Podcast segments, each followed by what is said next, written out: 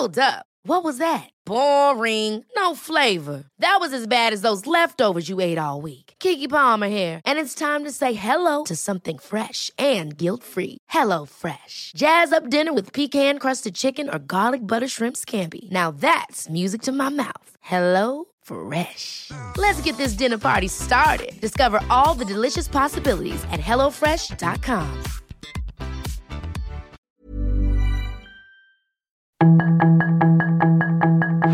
Tarde a tarde, lo que necesitas saber de forma ligera con un tono accesible. Solórzano, el referente informativo.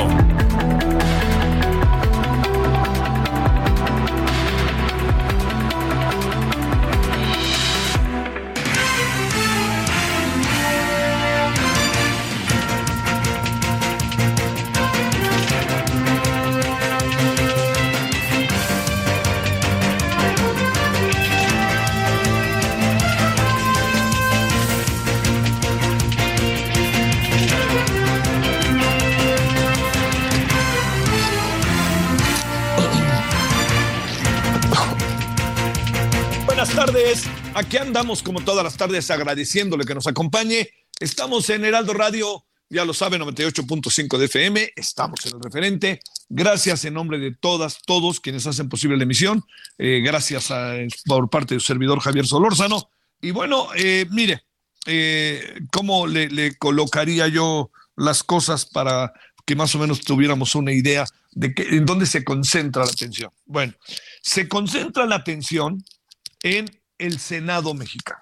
Eh, el Senado está debatiendo, discutiendo, vamos a ver si lo hacen, no como en la Cámara de Diputados, hoy platicábamos con Misra eh, Flores que nos hablaba de, de cómo están las cosas, cómo fueron, se dieron las cosas en la Cámara de Diputados, ella es diputada de Movimiento Ciudadano, pero esta versión no me quedo con ella, no porque no sea válida, sino porque hay otras versiones, pero hay un común denominador.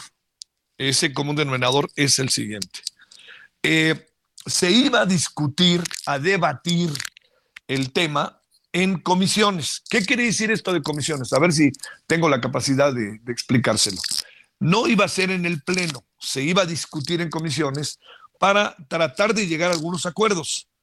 Si no se llega a acuerdos, hay una mayoría en las comisiones. Y en las comisiones que hay una mayoría, entonces ellos votan y deciden, pues ahora sí va al Pleno. Pero nada de eso fue así.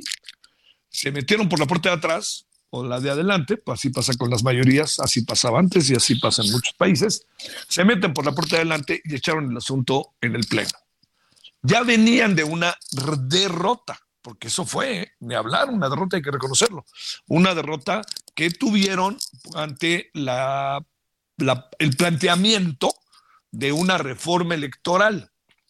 Al ser rechazada, Fíjese, ganaron, pero perdieron, ¿no? ¿Qué quiero decir con esto? Como es una mayoría calificada, quiere decir que dos terceras partes deben definir.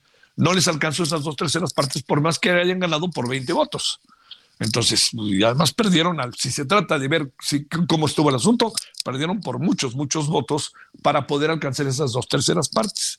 Entonces, no lo consiguieron y, e inmediatamente el movido y empático del presidente, el señor Adán Augusto López, rápidamente aventó todo por delante y dijo, ahí les voy, y aventó el plan B. El plan B no se debatió cuando, le voy a decir lo que acabó pasando. Esto es- esta es la versión de buena parte de los diputados. Eh, no dudaría que en Morena piensen que las cosas son diferentes, pero digamos, estos están siendo algunos de los hechos reales que se concretaron, que se dieron, se presentaron en San Lázaro. Lo que pasó fue que no se discutió el tema en comisiones. No hubiera, quizás no hubiera cambiado mucho, ¿no? Pero formas en democracia son muy importantes porque hay una participación colectiva, ¿no? Pero no se discutieron, se llevaron al pleno y en el pleno Morena dijo, es que no quieren debatir ni discutir y ya se van. ¿Y la oposición qué argumenta? Pues claro que nos vamos. No nos dejaron debatir en comisiones antes de llegar a esto y ustedes se metieron por la puerta de atrás para ya tenerlo ya en la agenda y en el diario de debates. Entonces, ¿dónde estaba la participación de nosotros? Eso es, eso es un hecho, ¿no? Bueno, ¿qué puede pasar? Bueno, ya lo que vino fue la aprobación, ¿no? Y el holgorio, la algarabía y la fiesta. Bueno, ya van es la Cámara de Origen. Para que todo esto del Plan B se cumpla, tienen que ir a la Cámara de Senadores para que el Congreso en su conjunto avale el planteamiento que hace este, una de las cámaras. Insisto, Cámara de Origen. De ahí parte la propuesta. El presidente la manda ahí por condiciones propias de esta Cámara y las funciones que tiene. Bueno, la Cámara de Diputados no puede decir sí. La Cámara de Diputados dijo, yo ya dije sí, pero falta la otra Cámara, la Cámara Alta, que es la Cámara de Senadores. Entonces ya lo mandaron a la Cámara de Senadores. Y en la Cámara de Senadores está el asunto más complicado. ¿Por qué? Porque ahí no está tan fácil quizá la mayoría más uno, porque también hay un factor, y ese factor es un personaje que es de Morena, que se llama Ricardo Monreal. O sea, pueden cambiar mucho las cosas con Ricardo Monreal. La verdad, la verdad, la verdad, la verdad, no lo sé. Así, no sé. Ricardo Monreal sí quiere discutir, quiere debatir y quiere muchas, muchas cosas hacer. Pero también Ricardo Monreal, pues está jugando el tiro, para decirlo de manera muy doméstica se está jugando todas las canicas. A ver, puede Ricardo Monreal decir, bueno, sí, que se debata, etcétera. Pues a lo mejor lo hace como una deferencia a la oposición, pero al final las cartas están echadas. Y al final lo que va a acabar pasando es que Ricardo Monreal tendremos que ver si se juega el tiro de decir esto sí, esto no. Imagínense, tendría que regresar a la Cámara de Diputados. E imagínense el presidente que es evidente que el presidente ha dejado pasar todas las críticas, insultos, que, todo lo ha habido y por haber en contra de Monreal. Lo ha dejado pasar, ni siquiera ha dicho, oigan, párenle, ¿no? ¿Usted cree que la estridente gobernador de Campeche y su audioteca salió así como así, como si no tuviera nada que hacer? Perdóneme, perdóneme, perdóneme, ¿no? Es un poco como cuando dice, me acuerdo cuando yo estaba en la escuela, en la primaria, que decía, no crean mucho en la ingenuidad. ¿Por qué? Pues porque ni más ni menos yo les digo que el que hizo la bomba atómica no la hizo porque no tuviera nada que hacer, ¿no? La hizo por algo concreto y específico. Bueno, con todo esto de por medio, a mí lo que me parece que estamos es ante una situación verdaderamente, me atrevo a decir, muy, pero muy complicada. Vamos a suponer que al final la Cámara de, Senadores dice, va, ahí te voy. Y entonces lo aprueban también. Que es, yo, yo creo que si me pone usted ahorita en la mesa, los pronósticos serían, pongo mi resto a que van a decir que sí, a pesar de lo que diga la oposición. Entonces, si esto que le estoy diciendo sucede, viene un camino todavía más largo. ¿Cuál es ese camino más largo? Es un camino que se va a conjuntar con una serie de elementos muy complicados. ¿Por qué? Porque en abril del año que entra, algunos consejeros del INE van a dejar van a terminar su gestión. Entonces, estos consejeros del INE están ya a la vista, están ahí y tendríamos que ver si el, si el proceso por el cual habían sido definidos anteriormente se mantiene o dan un albazo. Albazo significa que se meten por la puerta de atrás y ni preguntan y ahí te voy. Es todo un dilema. A pesar de eso, hay otra parte, otra ventanilla del problema es, le tocan la puerta, como ya lo hizo el Movimiento Ciudadano, a la Corte y le dicen, ahí le van mis amparos. Y la Corte está obligada a decidir bajo el criterio del Estado de Derecho.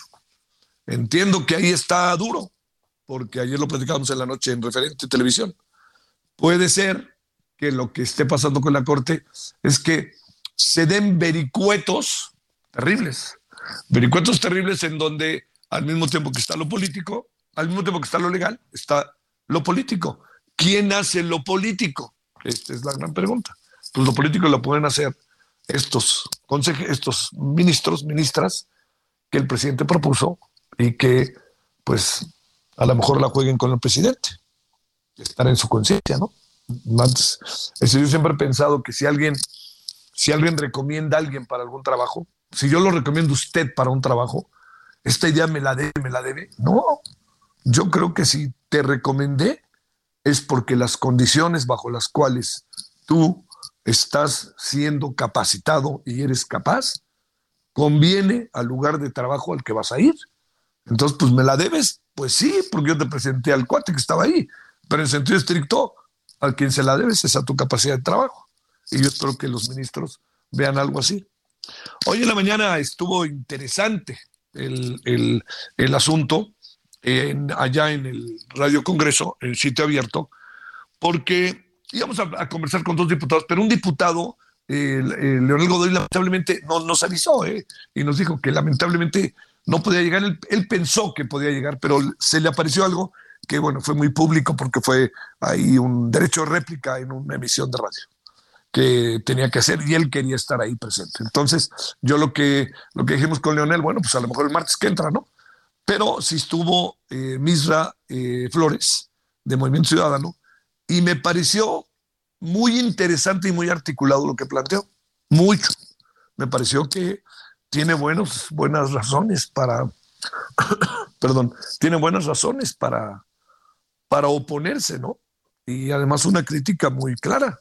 Incluso hablamos de este conflicto entre la UDG y el gobierno de Enrique Alfaro, lo que son las cosas. Movimiento Ciudadano peleado con la UDG o la UDG peleado con el Movimiento Ciudadano, siendo que hoy gobierna Movimiento Ciudadano y que los que están en el Movimiento Ciudadano casi todos son regresados de la UDG. ¿Cómo la ven? Esto solamente pasa aquí. Bueno, dicho lo cual y cerrando el asunto, esto es lo que está en curso. Yo espero haber sido suficientemente claro para que entiendan qué andamos. Esto es lo que pasa y esto es lo que sucede en relación al plan B. Muchos elementos del plan B, de antemano se lo digo, debieran ser desechados desde la perspectiva constitucional.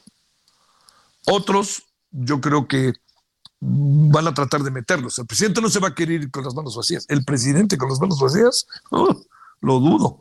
Pero sí le diría algo. La marcha del 13 de noviembre sí fue significativa. Más allá de que usted diga si está a favor o en contra, ya sabe, todas estas cosas que más estamos en nuestro derecho de decir cómo ve uno las cosas, ¿no? y además pues uno está en su derecho de defenderse, atacar, de dar puntos de vista. Yo quisiera pensar que todo en el marco de la civilidad, pero esto que le estoy contando es una de las partes de la historia. Otra parte de la historia de este día tiene que ver con, eh, que ahorita lo vamos a tratar, el, tema de Perú. El tema de Perú es muy delicado, es muy complicado, porque fíjese que eh, hay una relación, no, sé qué tan cercana, pero una identidad que el presidente mexicano particularmente ha hecho valer un día sí y otro también, con el presidente de puesto de Perú, Pedro Castillo. Aquí el asunto está en si el presidente López Obrador se está metiendo o no se está metiendo en asuntos que no son de él. ¿Por qué? Pues porque hay autodeterminación de los pueblos y porque no queremos que a nosotros nos vean o nos hagan o opinen como nosotros estaríamos eventualmente opinando de otros. En Perú hay un poco de molestia, no alcanza a la sociedad, ¿no? Pero está en los mandos de gobierno, legisladores, quizá medios de comunicación. Pero ayer que platicábamos con Carlos Torres, de escritor peruano este, que vive en Lima, digo, no, no, el asunto por ahí no pasa, pero sí hay una mirada profundamente atenta de lo que hace México. Al rato le contaremos qué es lo que está decidiendo ya el presidente Pedro Castillo, ya ha solicitado asilo. Va a estar difícil que las autoridades del tribunal peruano lo dejen salir. Muy difícil porque los delitos que tiene son de alto, de alto nivel. Y este, el presidente no puede estar sacando a Evo Morales y a Pedro Castillo y así todos ellos, porque también yo le diría, este, hay delitos ahí que se han fundamentado en estos países en contra de ellos, que son delitos que ese país los considera importantes. ¿No? Ayer que el presidente decía, si me quieren meter a la cárcel, ya saben dónde estoy. señor presidente, lo vuelvo a decir, yo por lo menos que sepa, nadie sensatamente puede pedir que al presidente lo metan a la cárcel. Yo no soy de la idea de que si, si, a alguien le aparece la idea, incluso acabando el sexenio, ahora sí que no cuenten conmigo, ¿no? O sea, el presidente debe de entender muy bien lo que puede significar una voz tan potente, tan poderosa como la de él, hablando de otros países, ¿no? O sea, ayer lo decíamos, que entiendo que es políticamente incorrecto, pero Cristina Fernández de este, está acusada desde hace muchos años, ¿eh? Y ya se cerró el caso. Y un discurso estridente, fuerte, echado para adelante, no quita las eventuales responsabilidades que la autoridad determinó, la autoridad judicial, el marco legal. Y con el señor Pedro Castillo hay algo que a mí me llamó la atención. Lula, que es un personaje que naturalmente tiene empatía con Pedro Castillo, dijo, por lo que veo, hay razones suficientes como para que el presidente Pedro Castillo sea depuesto. Bueno, todo esto que le he contado son dos asuntos de primerísimo orden, de primerísima importancia. Yo espero que, que por lo pronto tenga usted una buena tarde, que ande bien. Tenemos buenas cosas esta tarde, que está nubladona y un poco fría. ¿eh? Este, mucho, mucho, mucho, mucho tránsito. Hasta parece que mañana es, empiezan las vacaciones. Bueno, estamos a las 17 con 15 en la hora del centro. Gracias que nos acompaña. En nombre de todas, todos, su servidor Javier Solórzano le desea buen miércoles, bien buen jueves, perdóname, y empezamos ahora. Solórzano, el referente informativo. ¿Sabías que en Soriana tus vales sí que valen? Aprovecha que al pagar en caja con tus vales de la Ciudad de México, te bonificamos el 5% en dinero electrónico de todas tus compras. Sí, 5% en dinero electrónico. Soriana, la de todos los mexicanos. A marzo 31, aplica restricciones. Válido en Soriana. En Ford Andrade La Viga, te tenemos una oportunidad exclusiva. Llévate una Ford Expedition Limited 2022 y una Ford Expedition Max 2022, ambas con blindaje nivel 5. Entrega inmediata. Llama al 5521 284071 para más información o visita nuestra agencia en Calzada de la Viga 1880 Mexicalcingo Iztapalapa 09099 Ciudad de México.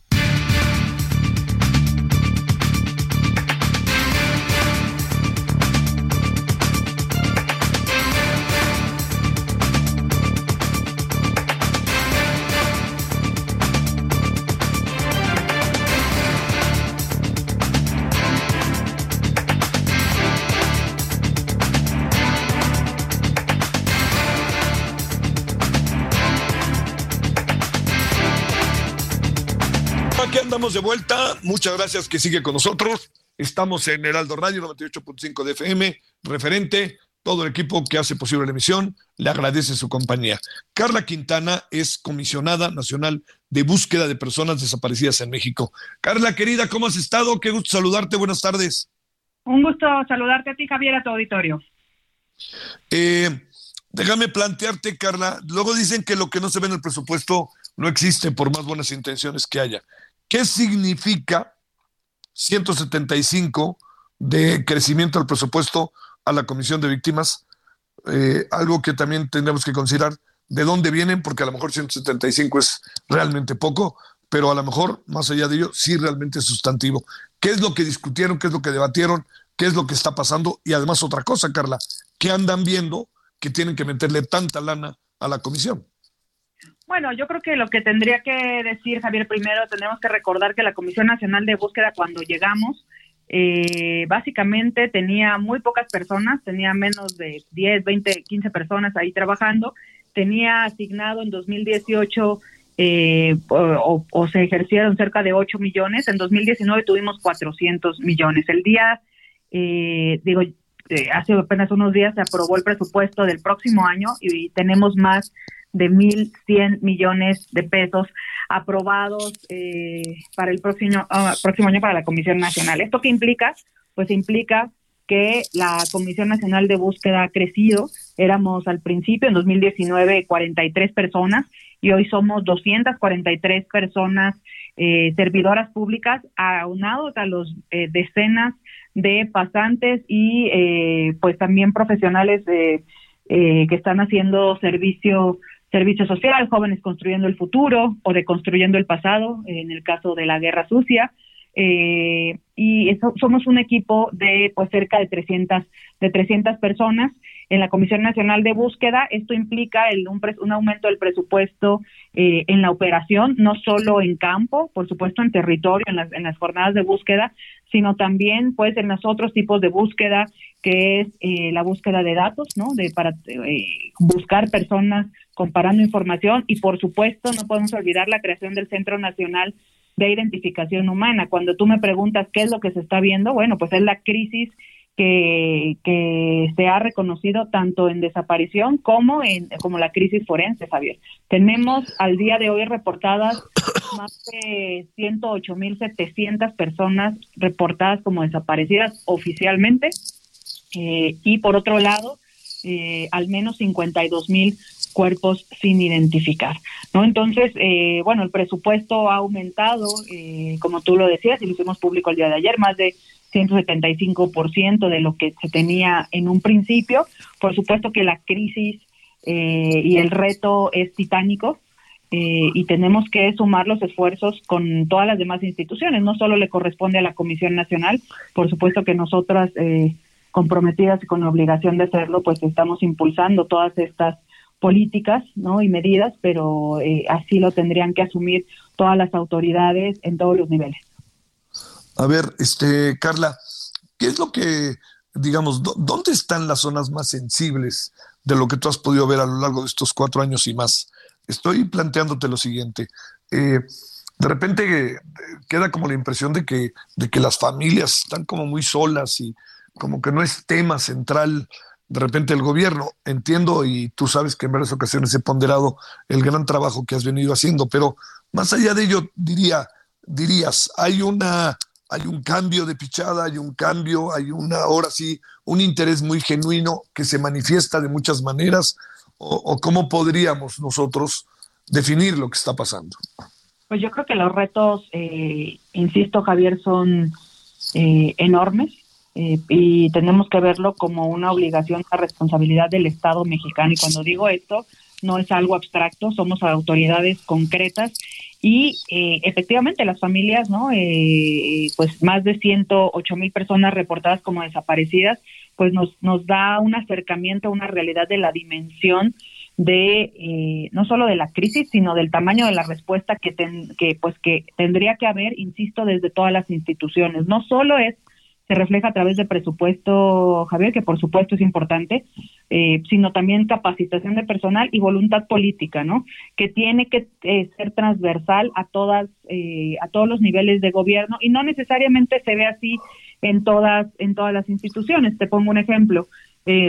somos 33 comisiones de búsqueda a nivel nacional eh, tanto digamos las, las federales y la nacional, y no todas tienen el personal suficiente, no todas tienen el presupuesto suficiente, los servicios médicos forenses eh, pues están sobrepasados y no necesariamente llega el presupuesto por, por las fiscalías, por los gobiernos, a, fortalecer las capacidades forenses. Por otro lado, tenemos un problema eh, una crisis muy grave en materia de justicia, ya lo hemos hablado también en estos espacios, Javier, eh, un 99% de impunidad en materia de desaparición, que eso por supuesto que está relacionado, no puede verse de manera aislada eh, en la búsqueda, ¿no? Porque de dónde se sale la información para poder tener mayores elementos para localizar a una persona, para saber su suerte o paradero, pues debería de salir de las investigaciones que con un 99% de impunidad pues transversalmente eh, hace que no avanzar no avancemos tanto como quisiéramos no o sea cuando cuando hablamos de la crisis de desaparición y la crisis forense tendríamos que estar eh, pues analizando eh, críticamente pues las diferentes la, la, la, forma en que las diferentes instituciones tanto en materia de verdad como de justicia como forense pues están enfrentando en manera presupuestaria y, política, desde el punto de vista de voluntad política, esto, las familias, eh, tú me preguntas eh, sobre lo que ellas dicen, yo siempre que me preguntan sobre ellas, eh, digo que ellas tienen voz propia, ellas, yo no puedo hablar por ellas, pero efectivamente, pues eh, la, la, el reto es mayúsculo, nosotros estamos en terreno absolutamente, prácticamente todos los días, ¿no? Tenemos más de más de 3.400 jornadas de búsqueda desde, desde febrero de 2018, 2019, perdón, a la, a la fecha, sumadas a todas las que hacen las comisiones locales y fiscales locales. Eso, de todas maneras, con la crisis que se tiene, pues, eh, digamos, es, es eh, todavía el reto es, eh, pues, muy... Mayúsculo. muy, grande, es mayúsculo. Pero yo creo que desde, desde la digamos, en la Comisión Nacional el hecho es, eh, los, los hechos que presentamos, que son datos duros, tenemos aumento eh, de más del 175% en presupuesto. En personal pasamos de 43 a 243. Literal, cuando yo llegué a la comisión Sale. no teníamos internet. Sale. Bueno, Y, y, bueno, este, Sale. ahí el apoyo pues también de... gracias. Muchas gracias. Referente informativo regresa luego de una pausa.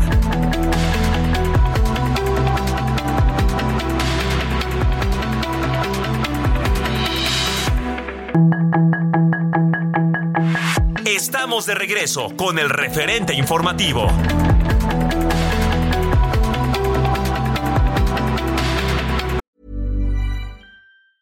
There's never been a faster or easier way to start your weight loss journey than with PlushCare. PlushCare accepts most insurance plans and gives you online access to board-certified physicians who can prescribe FDA-approved weight loss medications like Wigovi and Zepbound for those who qualify.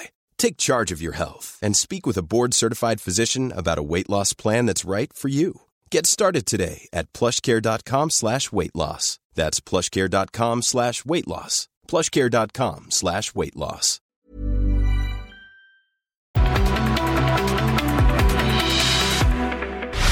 En el referente informativo le presentamos información relevante. Dan prisión preventiva a Pedro Castillo por el delito de rebelión. Dina Boluarte espera a López Obrador con los brazos abiertos en Perú para la Alianza del Pacífico. Pedro Castillo llamó a López Obrador a Palacio Nacional para avisar que se dirigía a la Embajada de México antes de su detención. Senado recibe plan B de reforma electoral y lo turna a comisiones. Rocío Nale compareció este día en el Senado. Suprema Corte de Justicia de la Nación ordena liberar a los protagonistas del documental Duda Razonable. La Universidad de Querétaro avanza en el desarrollo de su vacuna contra el COVID-19. Los siete responsables del brote de meningitis en Durango siguen prófugos. La inflación cede en noviembre, baja a 7.80%. ¿Sabías que en Soriana tus vales sí que valen? Aprovecha que al pagar en caja con tus vales de la Ciudad de México, te bonificamos el 5% en dinero electrónico de todas tus compras. Sí, 5% en dinero electrónico. Soriana, la de todos los mexicanos. A marzo 31, aplican restricciones. Válido en Soriana.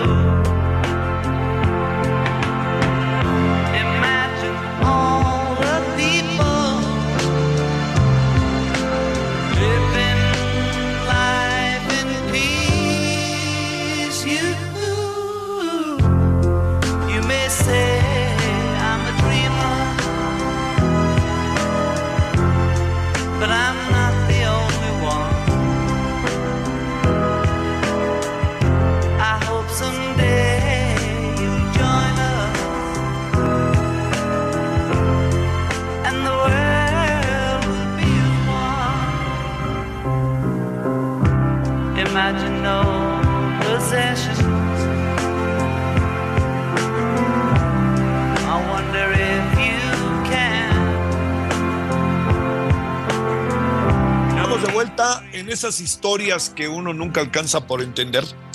Este resulta que un hombre, Mark David Chapman, había estado medio afuera de la casa de John Lennon, en su departamento ahí en Nueva York, y de repente ya hacia la noche le acercó, todo indica para pedir un autógrafo, y lo mató, ¿no? A John Lennon, ¿no? Que cantaba una canción como la que estamos escuchando, ¿no? Imagina la paz por doquier, imagina todo eso. Pues resulta que eso fue lo que pasó. Una historia muy dolorosa, yo creo que para la humanidad. Son de esas fechas en donde uno dice, ¿dónde estaba? Yo, cuando mataron a John Lennon, yo más o menos me acuerdo. ¿eh? Yo estaba, creo que estaba viendo el fútbol americano, de un Monday Night o algo así. Y recuerdo a- al señor Fernando Monroso, entre otros, que estaban ahí narrando este, aquel partido, entre otros, ¿no? Que se me van de la memoria ahorita, perdón. Pero bueno, John Lennon, imagina, hoy, en 1980, fue asesinado. En estos sinsentidos, porque al final no queda muy claro ni el motivo ni el por qué. Este, puede quedar que lo que pasa es que él lo admiraba y quería trascender lo que usted quiera, ¿no? Pero, pero ahí se, marcó la vida de un gran hombre y de un personaje muy interesante. Entiendo que también hay muchas cosas que se dicen sobre él. ¿Sobre quién no se dicen cosas? Y cuando se quiere joder, pues, se habla mal de cualquiera, hombre. Así que bueno, pero este era un personaje. Punto. Me digan lo que me digan. Bueno, John Lennon.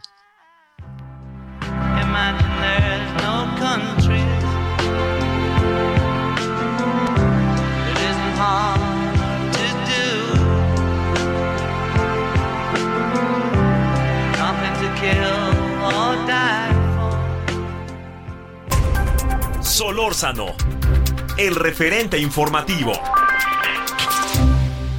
¿Sabías que en Soriana tus vales sí que valen? Aprovecha que al pagar en caja con tus vales de la Ciudad de México, te bonificamos el 5% en dinero electrónico de todas tus compras. Sí, 5% en dinero electrónico. Soriana, la de todos los mexicanos. A marzo 31, aplica restricciones. Válido en Soriana.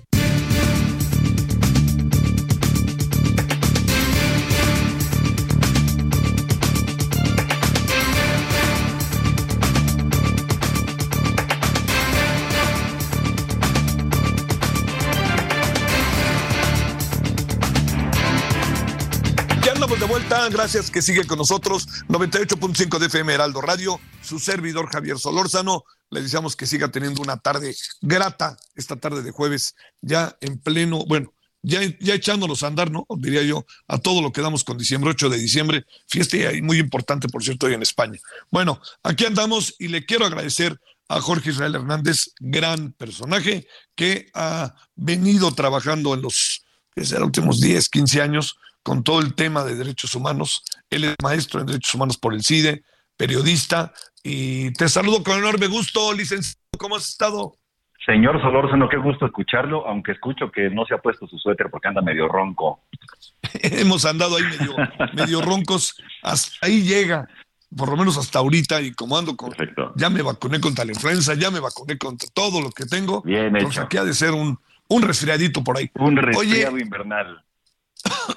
perdóname, ¿qué te pareció la comparecencia de la señora Rosario Piedra?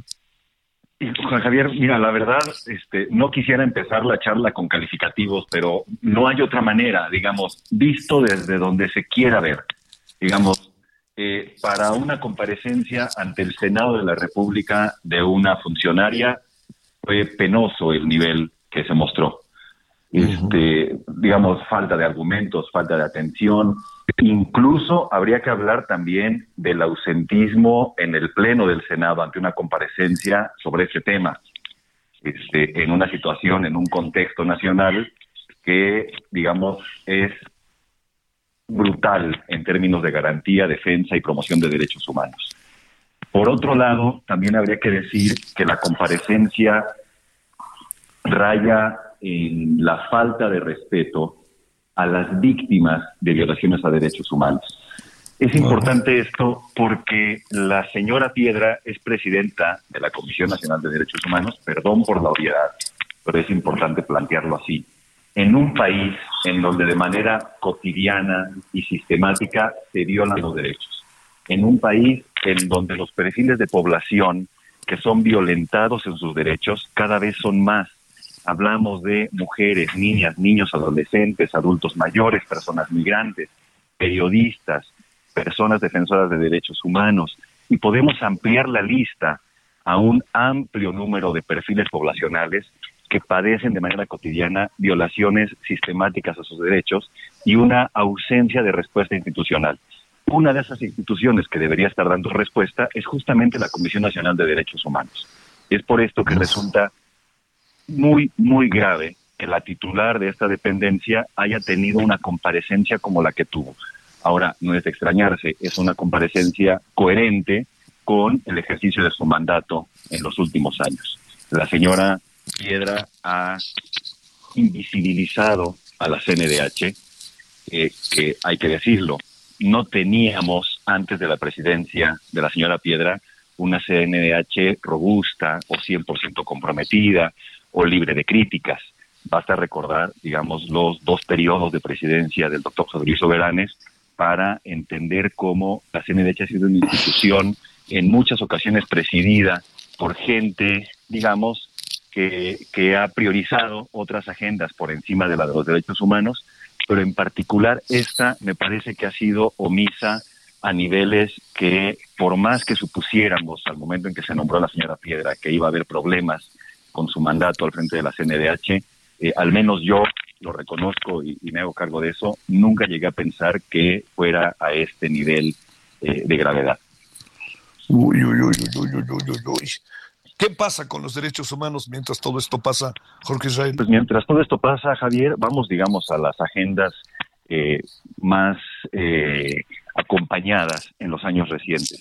México es uno de los países que representa mayor riesgo para las personas que ejercen el periodismo. Eh, y sobre todo es el país que no está en un conflicto armado más peligroso para las personas que ejercen el periodismo, esto a nivel global periodistas asesinados, amenazados, desplazados, con todas las consecuencias que esto tiene para el entorno social y para la democracia.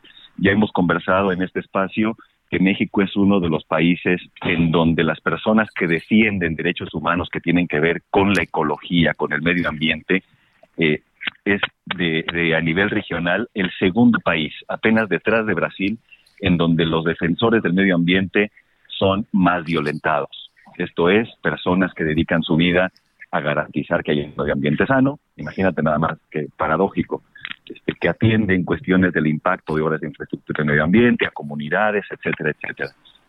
Es un país en donde las personas migrantes padecen prácticamente con la misma intensidad violaciones que en sus países de origen.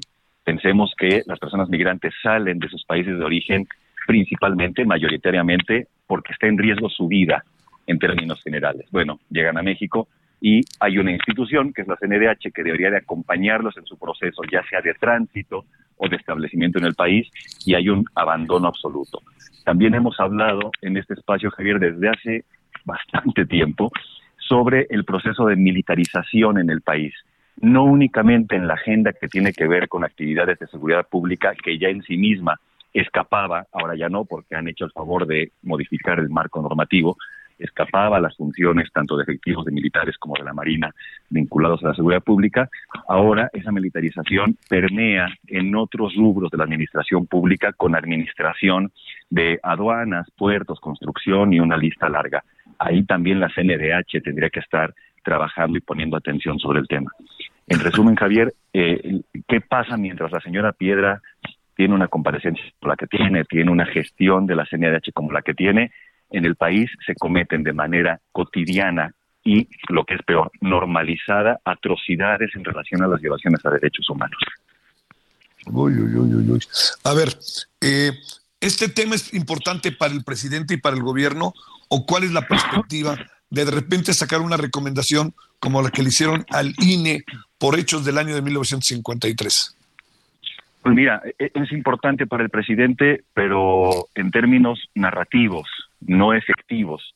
Recordemos que el presidente hace algunos meses eh, planteó que las organizaciones de derechos humanos estaban financiadas por eh, instituciones internacionales que querían interferir en su administración. Y puso de ejemplo a la Fundación Kellogg. Y el vocero dijo que la Fundación Kellogg hacía cereales. Ese es el nivel del interés que tienen en la agenda de derechos humanos. el presidente de la República también ha dicho que los derechos humanos son un invento del neoliberalismo. Este, digamos, una lista de cosas que, que ya todo pasado podían convocar nuestra risa y nuestras carcajadas, pero que son preocupantes, porque mientras esto sucede en la narrativa, no hay un acompañamiento del Estado. Más aún, se acentúan las violaciones a los derechos humanos de los perfiles de población que ya hablábamos.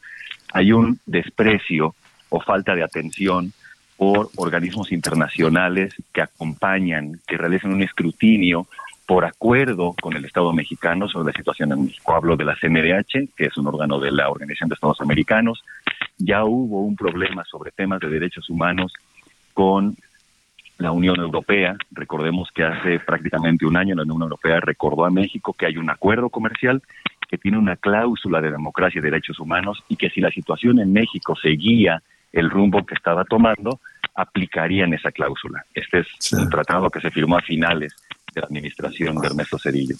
Este, recomendaciones que no se cumplen, sentencias que no se cumplen, un abandono, Javier, total. Este, insisto en este contraste con situaciones en administraciones anteriores, porque digamos, no vamos a caer en la valoración fácil de decir en este sexenio se ha violado más que en otros, en términos de numerología o cuantitativamente, porque las violaciones a derechos humanos no conocen de, temporalidades administrativas. No, no podemos asumir que el aumento en las violaciones durante esta administración no tiene nada que ver con lo, con lo que no se hizo en administraciones pasadas. Evidentemente está relacionado. Lo que sí podemos decir es que en esta administración, tanto a nivel federal como de la CNDH, se han dejado de hacer cosas que se estaban haciendo, se han dejado de atender cosas que se estaban atendiendo. Ejemplo muy concreto, Javier. Un asunto que sí es de, de relevancia para el presidente de la República es el caso Ayotzinapa. Él colocó la resolución del caso Ayotzinapa como uno de sus 100 compromisos de gobierno, desde la campaña y al momento de tomar posesión. Él personalmente estuvo cerca los primeros meses del asunto. Bueno, que estamos viendo que hay un abandono de la situación. Hay señalamientos por parte del grupo eh, de expertos independientes del GIEI de que las autoridades en México no están cooperando del todo con la situación. Vemos que el fiscal Omar Gómez hace unos meses tuvo que renunciar aparentemente, no lo sabemos es cierto, por presiones internas tanto del fiscal general de la República como del subsecretario Encinas. Este, vemos que hay una comisión de búsqueda, comisión de desaparecidos, que hay un trabajo en varias áreas, pero que no tiene el acompañamiento ni de la CNDH ni del Ejecutivo Federal. Todo esto para seguirnos hundiendo en la depresión en un contexto en el que la impunidad no ha cambiado sus márgenes de 90-95%, no únicamente en violaciones a derechos humanos, sino en prácticamente cualquier delito que sucede a nivel federal. Uy, déjame cerrar. Entreguismo, subordinación, no, es simple compromiso con el pueblo. Eso dijo la señora Piedra. Y yo agregaría a su lista que me parece, este, pues, digamos, falta de verdad, yo agregaría es una incapacidad brutal, Javier, muy, muy fuerte. Este, no se trata, la CNDH, por suerte, es una institución este, sólida en términos de sus inercias, hay mucha gente ahí con experiencia que sigue tratando día a día de hacer su trabajo y de responder a la situación que vive el país. El tema es, y lo platicamos cuando se nombró a la señora Piedra presidenta de la comisión, el tema también es que aunque la institución funciona con inercias, con esfuerzo de funcionarios y funcionarios que trabajan ahí desde hace años, este, también requiere de una presencia fuerte en la presidencia, que haga contrapeso a actores de la administración, tanto en el ámbito del poder ejecutivo como en el legislativo y el judicial. En este caso no lo hemos visto así. Yo podría decir, Javier, la CNDH tiene autonomía este, desde finales de los años 90. Desde la administración de Cedillo se le dio autonomía y Soberano fue el primer presidente con una CNDH autónoma del Ejecutivo. Pero yo diría que incluso la CNDH originaria que estaba anclada en gobernación, que presidió el doctor Carpizo, no tenía este nivel de subordinación ni de entreguismo al titular del Ejecutivo. Te mando un gran saludo, Jorge Israel Hernández. Muchas gracias. Abrazo inmenso, Javier. Buenas tardes. Buenas tardes. 17:48 en hora del centro. Solórzano, el referente informativo.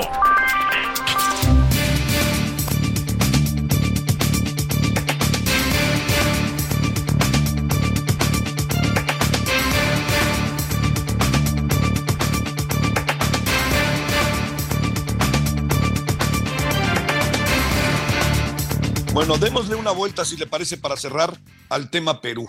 No, tratemos de actualizar, escuchemos una opinión. Rubén Ruiz, investigador del Centro de Investigaciones sobre América Latina y el Caribe de la Universidad Nacional Autónoma de México. Rubén, gracias por estar por ahí. Muy buenas tardes. Hola, buenas tardes, Javier. Qué gusto estar contigo y con tu público. Eh, los agradecidos somos nosotros. Una opinión sobre lo que está pasando, qué alcanzas a ver, y ahí, pues tangencialmente México que espera, se, se anda asomando México también como parte del conflicto.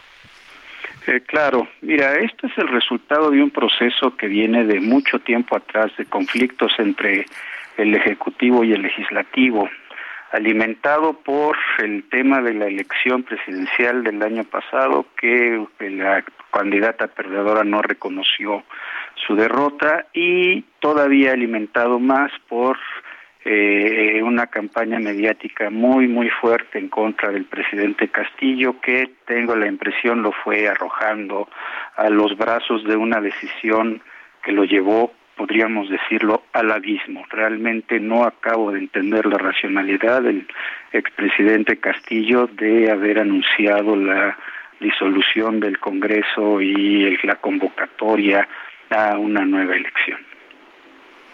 Oye, eh, ahí lo que está pasando es, eh, da la impresión de que estas son historias interminables, ¿no, profesor? Pues mira, es una historia, si no interminable, ya cuando menos de más de 20 años continuos de confrontaciones.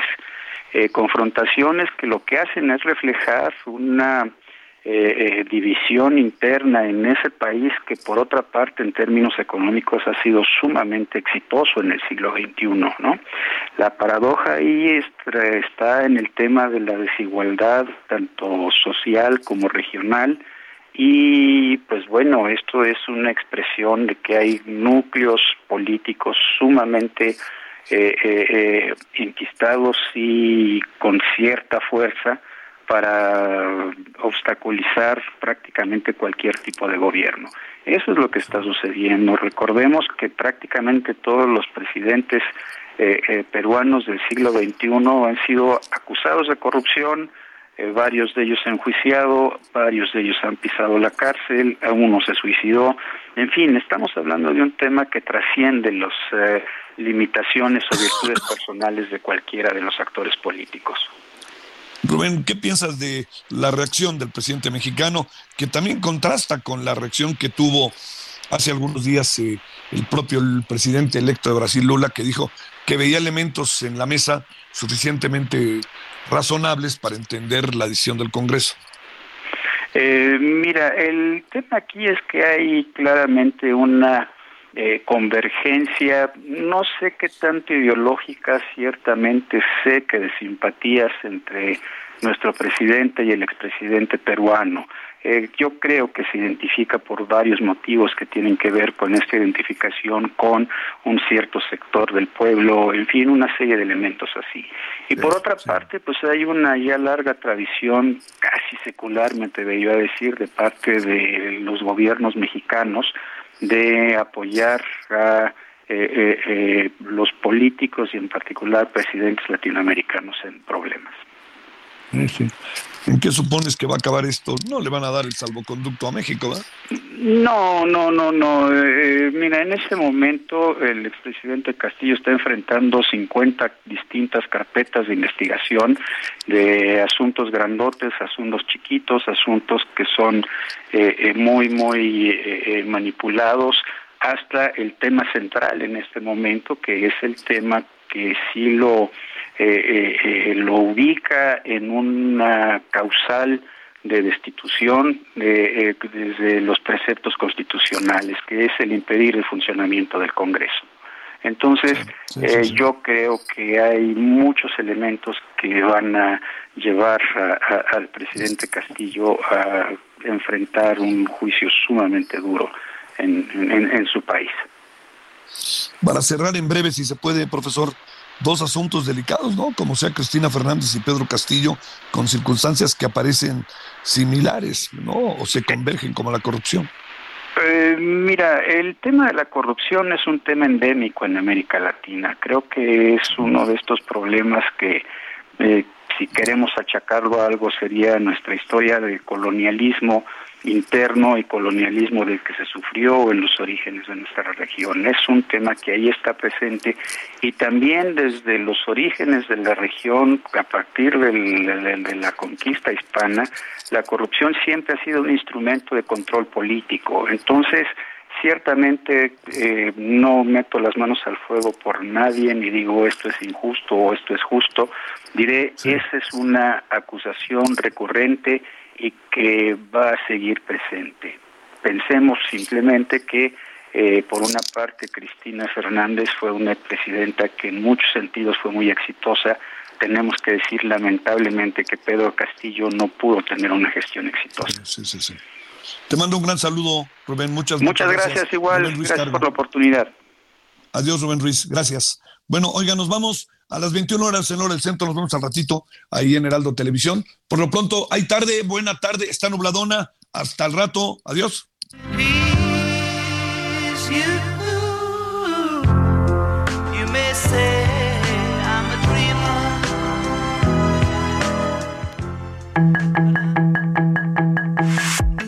Aquí Solórzano, el referente informativo.